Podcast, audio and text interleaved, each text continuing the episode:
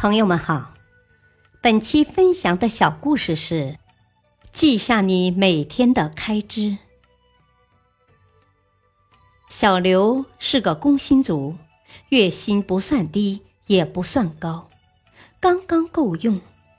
但小刘在生活上一直是个比较节俭的人，从不像其他年轻同事一样去泡吧、郊游。所以，小刘总是感觉自己一个月应该可以省下来更多钱，而事实却不是这样。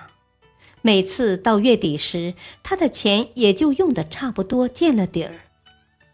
小刘对自己的理财状况很不满意，他决心弄明白是什么原因令自己的钱这么快就花完了。于是，从这个月的第一天起，小刘把自己每天的消费情况都记在了一个专用的笔记本上。每天买菜用了多少钱，坐车用去多少钱等，都一条不落的记在上面。到月底时，小刘拿出本子，看看自己到底在哪些地方用的钱最多，或是在哪些地方花了冤枉钱。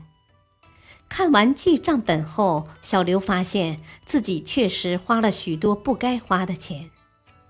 首先，买了许多不必要的东西，有些东西自己只用过一次就再也不用了，有的甚至根本没用过，一直就在抽屉里放着，连包装都没有拆开。其次，小刘发现自己每天抽烟也花去不少钱。一个月仅用在抽烟上的钱就好几百。此后，小刘尽量控制自己的开销，那些对自己用处不大的东西坚决不买，力求让自己的笔记本上看不到那些花冤枉了的钱、不该花的钱。养成这样的好习惯后，小刘惊喜的发现自己每月的结余越来越多了。大道理，记下你每天的开支，你就会知道哪些钱花在了必要的地方，哪些花在了不必要的地方，然后要求自己把那些不该花的钱省下来。精明的家庭理财者总是明白自己每天的开销都用在了哪里，记下自己的开支，监督自己的开支。